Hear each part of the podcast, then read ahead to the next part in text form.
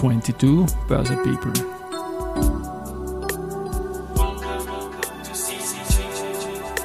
It's now in season 2.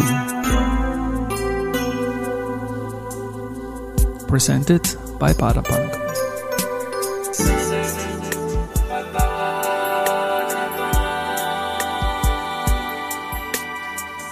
Ja, herzlich willkommen wieder zur Serie 22 Börse People und diese Season 2 der Werdegang und Personality Folgen ist presented by Baderbank. Mein Name ist Christian Drastil, ich bin der Host dieses Podcasts und mein neunter Gast in Season 2 ist Robert Gillinger. Er ist seit Jahrzehnten ein Fixpunkt in der Berichterstattung rund um die Wiener Börse. Unsere Wege haben sich natürlich auch immer wieder gekreuzt. Herzlich willkommen, lieber Robert, bei mir im Studio. Herzlichen Dank für die Einladung. Hallo Christian, hallo liebe Zuhörerinnen da draußen. Zuhörerinnen mit dem Bienen oder so, gell?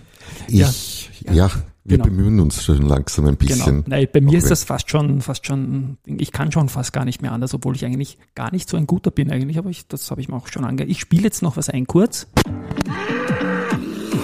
Von Bullen und Bären, der Podcast der Dadat Bank in Kooperation mit dem Börse Express.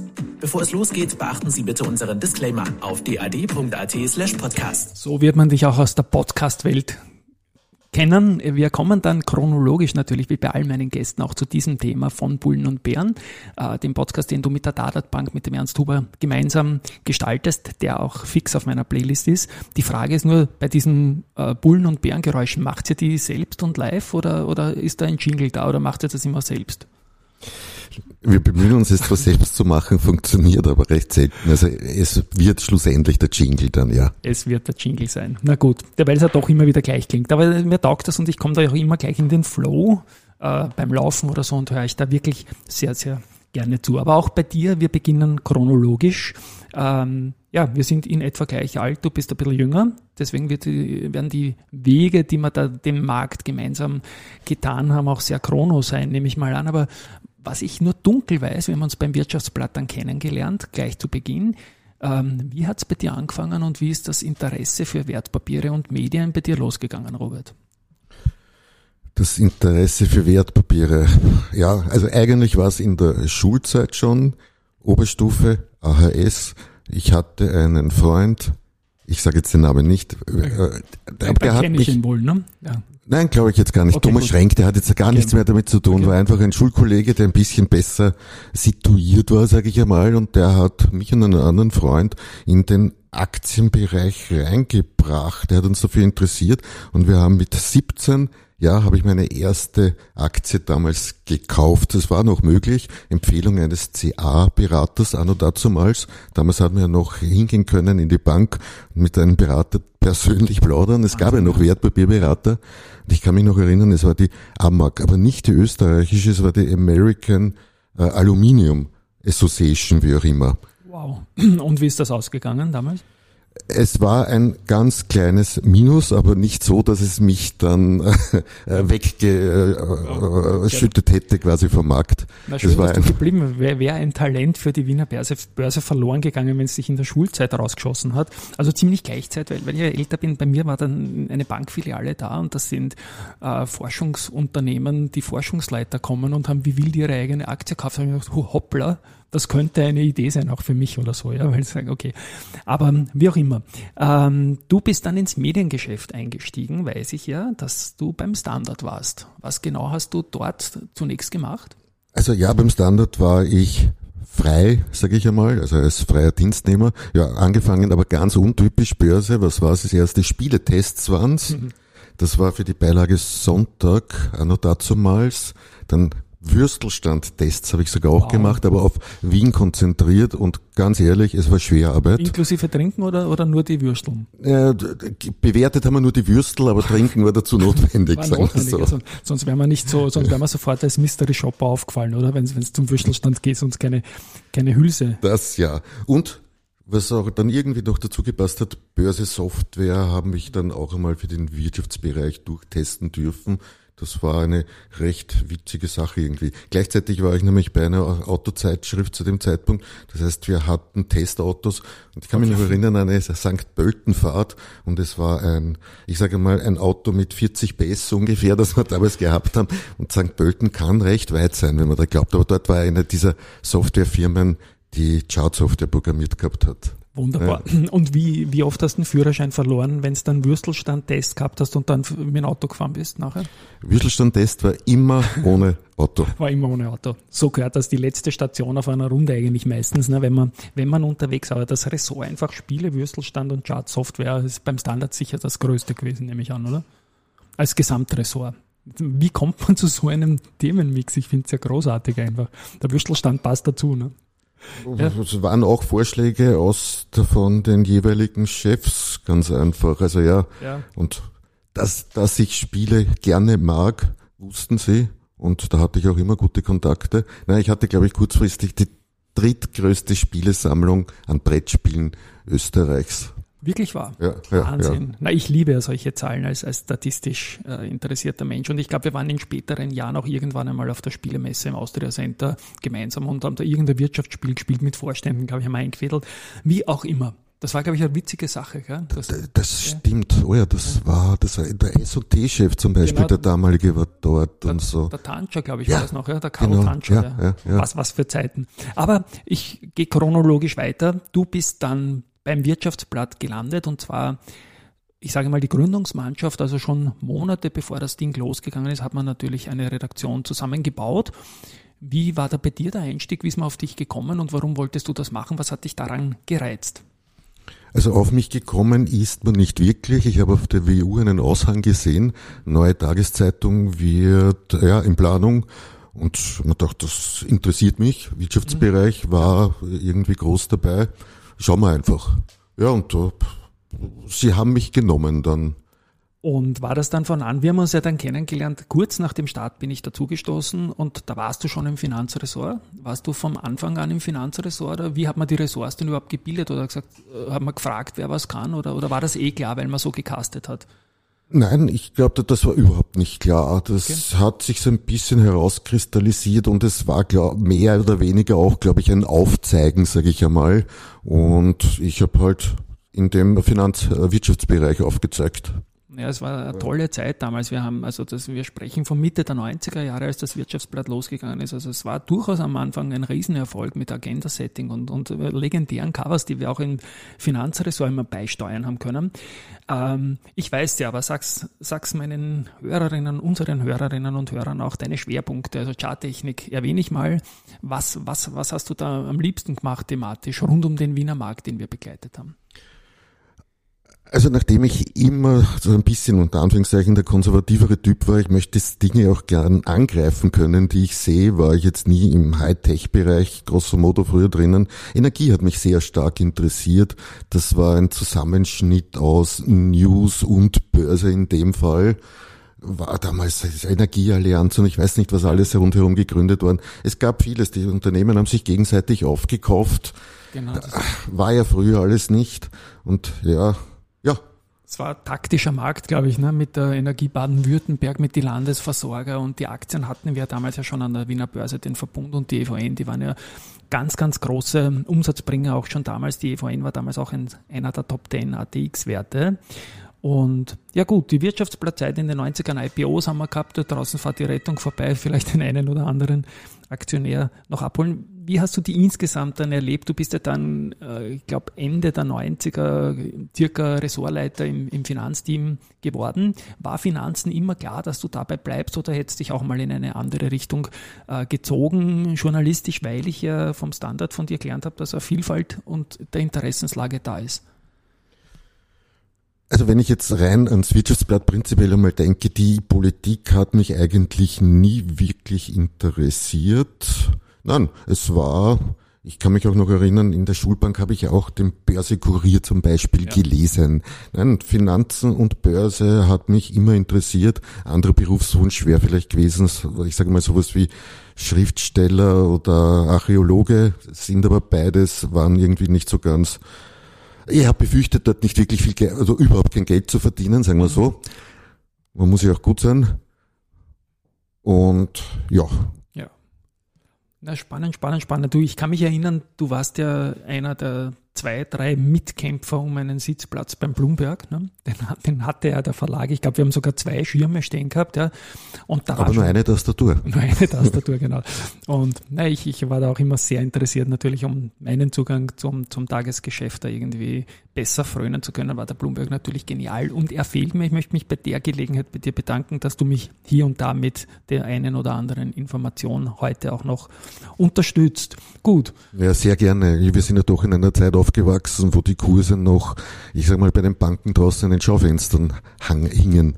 Die durfte ich als Jüngster in der Filiale jeden Nachmittag raushängen und zu manchen Phasen standen da schon eine, eine Fangemeinde, die da drauf gewartet haben. Ja, ja vielleicht habe ich dich damals gesehen, ohne dich zu genau, sehen schon. Genau. Und ich kann mich erinnern, ich war Skifahren, irgendwie Ferien, um Gottes Willen, ja. Und das erste, ich muss in die Bankfiliale schauen, in, in der örtlichen äh, Bank in dem Skiort, wurscht, wo das jetzt war in Österreich, und um unbedingt die Kurse zu sehen. Es gab sonst nichts damals, ja. Und, und und gut. Du, ja, Telefon kann ich mich erinnern. Es gab irgend so eine vierstellige Telefonzahl, wo man genau. die Kurse auch noch abhören hat können. Ja. War natürlich ein Endlosband. Man hat immer lang warten müssen, bis seine Aktie kommen ist. Ich sehe dich auch als einen jener Finanzjournalist in Österreich, die sehr stark, und du hast das auch erwähnt, beim Standard hat es begonnen mit Chartsoftware, die sehr stark äh, Technologie unterstützt, äh, eigene Auswertungen machen. Beim Bloomberg bist du tiefer drin als, als alle, die ich kenne eigentlich aus dem Journalismus. Äh, wie wichtig ist dir äh, in deiner Meinungsfindung ein, ein Chartbild oder auch äh, Vergangenheit, Bigger Pictures? Ich denke sehr, ne? Äh, ganz ehrlich, viel zu wenig, wenn ich manchmal auf die Charts im Nachhinein schaue. Ja. Und als journalistische Karte setzt das ja auch ein. Super, meiner Meinung nach. Ja. Ähm, bist du einer der wenigen in Österreich, die das machen, deswegen auch, auch deswegen immer gerne gelesen. Ähm, ich kann mich jetzt gar nicht mehr so erinnern, weil ich ja damals nicht der Ressortleiter war, aber wie schwierig war es, so technische Inhalte in der Tageszeitung zu bringen? Eigentlich gar nicht so schlimm. Es gab ja oberhalb keinen A, der sich ausgekannt hätte. Genau. Das heißt, an sich hat man sagen können oder schreiben können, was man will. Es sollte halt verständlich für den Leser, die Leserin draußen auch noch sein. Ja, das war bei uns im Finanzressort immer so schön, dass man da Geschichten anbieten hat können und eh gewusst hat, da kennt sich sonst keiner aus. Und insofern war, war, war es ja auch eine spannende Zeit. In deiner Ära beim, beim Wirtschaftsblatt äh, sind ja viele große Krisen in unser aller Leben reingekommen von außen. Natürlich, ich meine jetzt keine privaten Krisen, sondern Krisen von außen. Ich denke da mal an, den, an das Aufkommen der Technologiebörsen samt dem Burst der Bubble, die es dann gegeben hat, dann 9-11. Wie hast du diese Zeit vielleicht auch als Anleger? Bist du auch Real Money draufgeblieben? Ich denke, wenn du das als Schüler gemacht hast, äh, macht man das auch weiterhin, oder? Teilweise ja, aber ich muss ganz ehrlich sagen, nicht in dem Bereich, wenn du jetzt neuen Markt und so weiter ansprichst. Ja. Ich kann mich an diese Zeit noch, ja, eigentlich nicht gut, aber noch recht gut erinnern, an wie vielen Roadshows ich damals teilgenommen habe, wo ein irgendein neues Marktunternehmen hergekarrt wurde und ich mir währenddessen schon gedacht habe, ja das kann ja eigentlich, wird das wirklich funktionieren ja. in irgendeiner Form und Weise. Es hat einige Zeit manchmal auch funktioniert, aber die meisten, von denen ich es gedacht habe, die gibt's wirklich nicht mehr. Ja, also es ist, ich kenne viele Leute, ich, ich schätze dich eh auch so ein, die, die in Zeiten Booms von, von in Boomzeiten von speziellen Märkten, wie es auch am Anfang die Kryptos waren jetzt oder, oder diese neuen Märkte oder jetzt in die jüngste Tech-Geschichte mit den Meme-Stocks und so weiter einfach unglaublich alt ausschauen, so wie ich auch, ja, weil man sagt, um Gottes Willen, ja, das passt überhaupt nicht ins Gelernte. Aber dann ist ja äh, quasi 2002 bis 2007 wieder der Jahrhundertboom in Wien gekommen, wo unsere klassischen alten Brick-and-Mortar-Geschäftsmodelle ganz großartig unterwegs waren, ATX von 1000 auf 5000 Punkte. Wie hast du diese Zeit erlebt? Es war natürlich eine angenehme Zeit, weil es ist wenn alles nach oben geht, wird man auch gerne als Wirtschafts- und Finanzjournalist irgendwo gesehen. Ja. Wenn die Zeiten schlecht sind, sage ich mal, ja, warum hast du es nicht rechtzeitig geschrieben oder was auch immer dann daherkommt, wird man schon weniger gern gesehen. Nein, es war eine natürlich gute Zeit, weil auch die Unternehmen freudig waren über meine Kurse steigen, ich bin mehr wert. Das heißt, die Unternehmen haben damals noch gerne gesprochen von sich und über sich. Ist in Zeiten, wo es schlechter geht, dann eher nicht mehr so der Fall. Ja. Und du bist ja dann quasi dann haben ja wir erstmals wieder zusammengearbeitet. Ich muss sagen, wir haben Mitte der 90er vier, fünf Jahre lang Print zusammengearbeitet. Ich durfte dann die Wirtschaftsblatt Online gründen. Du hast im, im Printbereich äh, Ressorts übernommen und so weiter. Und Ende der, der Nullerjahre, Anfang der Zehnerjahre haben wir innerhalb des Konzerns gesprochen, dass du zu unserem Online-Unternehmer, zur Styria Börse Express GmbH, die nach dem Einstieg der Styria eben das Styria davor bekommen hat, wechselst. Und ich kann mich erinnern, das war damals die, für mich die, die, die stärkste Mannschaftsstärke, die ich je haben durfte mit einer Bettina Schragel, einem Robert Gilling, einer Christine Bettwinkler und zehn weiteren ambitionierten, unglaublich guten jungen Leuten, das war damals eine Ära, da können wir beide als Medienmacher heute nur noch, nur noch lächeln, was, was, da, im, was da alles im Markt war. Ähm, wir, du bist damals äh, beim Wirtschaftsblatt in den späten Jahren ja auch schon sehr stark online-affin gewesen, glaube ich, oder? Da, da war ja schon ein Online-Einstieg da, auch mit der Internetseite Wirtschaftsblatt.at. Es war ein Online-Einstieg da, aber wenn wir ganz ehrlich sind, das Zusammenspiel zwischen Online und Print war in der Zeit eine, ein theoretisches in der Praxis war es nicht wirklich ausgeprägt, sagen wir mal so. Damals war, glaube ich, relativ oft noch das, äh, Print ist einfach etwas wert und auf online ver, vergeuden wir es jetzt und ich weiß nicht was, beim Printjournalisten ist das wahrscheinlich im Kopf, im Hinterkopf damals sehr stark drinnen gewesen. Ja, also wir haben ja da unterschiedliche Zeiten gehabt, aber ich habe das gleiche Learning wie du mitgenommen, dass Online und Print in einer wir kopieren die Geschichten rüber. Also es hat nie funktioniert irgendwie. Und das ist auch so, dass die Printjournalisten, ich habe beide Seiten auch gelernt, wirklich so viel Haken auch gehabt haben, die wollten dann nicht auch noch ihre Online-Sachen anlegen. Und ja, mittlerweile gibt es da gute Konzepte und ich war ja riesig froh, dass du damals zum Styria Börse Express gestoßen bist. Wir haben damals die, die beste Phase gehabt eigentlich in der Firma. Wir haben äh, fast monatlich Roadshows gemacht mit mit Teilnehmern. Wie war für dich dieser Wechsel dann vom Wirtschaftsplatz zu einer reinen Online-Bude, allerdings mit vielen Leuten, die du kennst? Ah, mit vielen Leuten, die ich kenne, ah, dich zum Beispiel, auch den Josef Kladek damals, die Bettina Schragel war direkt meine Vorgesetzte ja. im Wirtschaftsblatt vorher noch. Also Christine Betzwinker habe ich gekannt aus der Online-Redaktion. Ja. Also so ein Wechsel fällt, glaube ich, nicht wirklich schwer. Ja, Und im Thema ist man auch noch drinnen geblieben irgendwie, aber da, damals war schon die Zeit, wo ich mir eigentlich gedacht habe, man muss schneller am Markt sein, eigentlich. So 24 Stunden später, also nach Druck und so weiter, ist vieles von dem eigentlich teilweise schon alt. Das Internet hat einen überholt zu dem Zeitpunkt. Ja, das stimmt, ja. Ich habe damals auch, haben wir gemerkt, alle miteinander, Staatsschuldenkrise ist gekommen, nach Lehman hat er sich nicht nicht mehr wirklich so erholt gehabt, äh, wie es vorher war. Also der Boom war definitiv vorbei. Man muss auch sagen, dass alle Medienunternehmer damals von mega, mega, mega Umsätzen von den alten Immobiliengesellschaften profitiert haben mit Milliarden Kapitalerhöhungen, die dann im Nachklang nicht mehr ganz so leibend waren. Aber da haben wir halt unsere unsere Stärke auch, auch, auch zeigen können und da wurden wir auch gebraucht, sagen wir so. Ähm, ich habe mich dann aus der Styria verabschiedet, nachdem der Horst Birker und das mit ihm gemeinsam gemachte Geschäftsmodell einfach nicht mehr gehalten hat. Also der Horst Birker hat die Styria nicht wegen uns verlassen, sondern er hat die Styria verlassen und danach ist es schwieriger geworden. Dann habe ich mich gleich selbstständig gemacht und du hast dann Zug um Zug die, die Styria Börse Express von der Styria, glaube ich, übernommen. Stimmt. Ja. Und das ist jetzt auch schon wieder, glaube ich, fünf, sechs, sieben, acht, neun Jahre her, oder? Fast? Ich, ich sage mal sechs bis sieben, ohne dass ich das jetzt rechtlich verbürgt irgendwo ja, hinschreibe. Aber das ist ein, ein lockerer Plausch. Also das waren ja dann diese Mitte der Nullerjahre, wo es dann durchaus ein paar Jahre wieder recht gut gegangen ist. Wir haben die, die Krisen einfach drin gehabt. Staatsschulden war so quasi das große Thema. Dann, dann Covid natürlich. Das hat uns Online-Unternehmen teilweise in die Hände gespielt, auch wieder nicht, weil man null Förderung, ich denke, du wirst auch nichts gekriegt haben. Also er sagt nein, nonverbal. Und ich weiß das aus der gesamten Branche. Auf der anderen Seite ist man halt als digitales Unternehmen da durchaus nicht blöd aufgestellt, ähm, auch darüber zu berichten. Aber erzähl mal kurz Börse Express heute. Ja, äh, was sind deiner Meinung nach in einer kurzen Analyse die Stärken und die Assets und die Alleinstellungsmerkmale vom Unternehmen? Na, da muss doch wie aus der Pistole geschossen. Nein. Ja. Ja. ja, wenn man einen, Mitkonkurrenten äh, gegenüber sitzen hat, ist das immer schwer zu sagen, was zeichnet uns aus.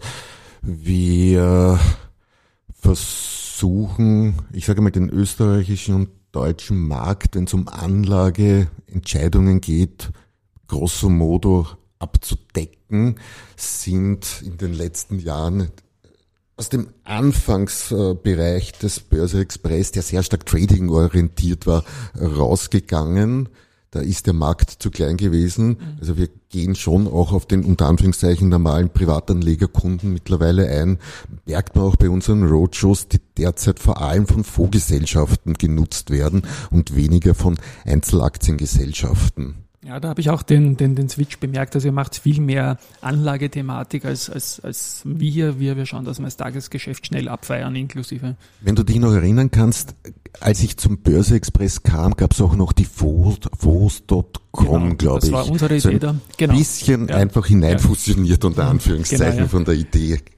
Ja, also da gibt's ja viele, viele, viele Themen und ich glaube, äh, Mitbewerber, sagen wir Mitstreiter für eine gute Sache, äh, den Wiener Kapitalmarkt äh, überhaupt noch zu featuren. Es ist äh, ein bisschen eine Liebhaberei geworden, aber ich glaube, man hört uns beiden an, dass wir das beide auch gerne machen. Ich habe eingangs, um Gottes Willen, den Jingle gespielt von Bullen und Bären.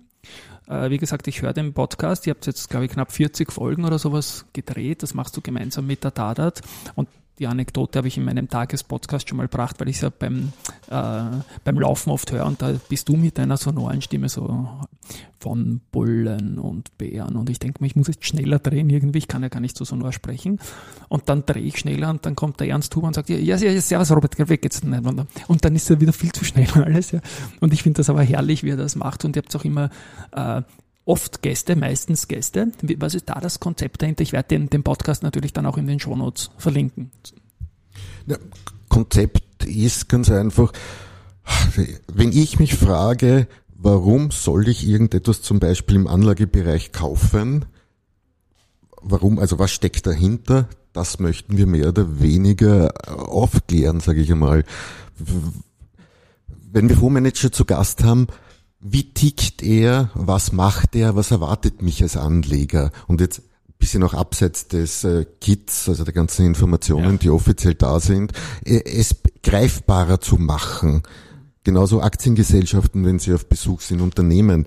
Äh, es geht nicht nur um den Kurs, es geht auch um die Leute, die dahinter, die das machen, um die DNA des Unternehmens. Ein Kurs ist immer ein Tatsache, also ein, ein Ist-Zustand ein, ein Jetzt gerade, aber sagt nichts über eine Entwicklung des Unternehmens aus oder eine mögliche Entwicklung einmal. Hm, mir gefällt da auch sehr, sehr gut, dass eben der Ernst immer wieder seine Einwürfe bringt als Broker mit. Also die Stimmen von euch beiden kann man ganz klar unterscheiden. Und der Spaß ist auch natürlich, ich, okay, ich kenne euch beide, das muss man dazu sagen.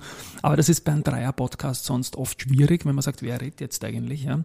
Und das ist aber in dem Fall wirklich, wirklich gut gelöst, dass auch die Facette, ein bisschen Call to Action in Richtung Privatanleger, dass ein Broker dabei ist, der das Angebot auch hat, wo du das ganze Zeugs handeln kannst, weil wir Journalisten sind ja doch oft ein bisschen abstrakt in, bis zum Endverbraucher hin. Da sind noch einige Fragen dann offen. Ja, Robert, du, vielleicht abschließend noch, ähm, meine Standardfrage auch noch, die ich allen stelle, also nicht zur Zeitungsstandard, sondern was würdest du jungen Leuten raten, die jetzt da im Kapitalmarkt, du bist auf der Messe, im Börsentag Wien auch gestanden, hast mit vielen Leuten gesprochen dort, die im Kapitalmarkt Fuß fassen wollen, arbeiten wollen, weil sie das einfach leibend finden. Was ist, hast du einen Karrieretipp? Soll man einfach ins kalte Wasser springen oder irgendwas studieren oder Initiativbewerbung irgendwo hinschicken? Was rätst du den Leuten? Äh, also studieren, glaube ich, muss man es jetzt nicht. Wenn man eine Liebe dazu hat und vor allem Prozent rechnen kann, was nicht unwichtig ist. Nicht so häufig ist eigentlich, ne? dass man rechnen kann. Prozent rechnen ist schwer. Ja. Äh, es ist leider eine Erfahrung, die ich im Laufe der Jahre immer mehr gemacht habe. Ja. In der Schulausbildung, das ist jetzt ein ganz anderes Thema, aber die Mathematik dürfte irgendwo ein bisschen hinten geblieben sein teilweise. Gut, ja. ich kann es natürlich am, am, am iPhone oder wie auch immer eintippen, wobei ich für die Prozent brauche, muss man dann wieder umstellen und so weiter. Also es können viele, es können viele nicht. Ja. Das ist echt ein Problem. Aber sonst, es ist Super spannend. Es tut sich ständig etwas. Es ist kein Tag wie der andere. Es ist so. Es ist keine Krise wie der andere. Es ist kein Hoch wie ein anderes. Es ist eine, eine spannende Sache. Ja. Und ich habe dich vor allem auch immer als Kollegen in Erinnerung, der immer irgendwas recherchiert, irgendwas gesucht hat, einen anderen Ansatz. Also es macht uns seit ewig Freude, an diesem Markt tätig zu sein und ich glaube, wir kündigen mal an, dass das auch noch so bleiben wird. Ja, Robert, es war mir ein Volksfest, wirklich, wirklich da mal auch ein bisschen gemeinsam eine Zeitreise zu machen, die wir immer wieder überschneidend gehabt haben. Und ich freue mich sehr, dass du heute hier bei uns im Studio warst. Ich möchte mich bei dieser Stelle bei den Hörerinnen und Hörern verabschieden und ja, freue mich, äh, wenn euch die Folge getaugt hat. Tschüss und Baba. Ich danke dir fürs, äh, für die Einladung, fürs Dasein und natürlich auch an alle da draußen ein herzliches Ciao.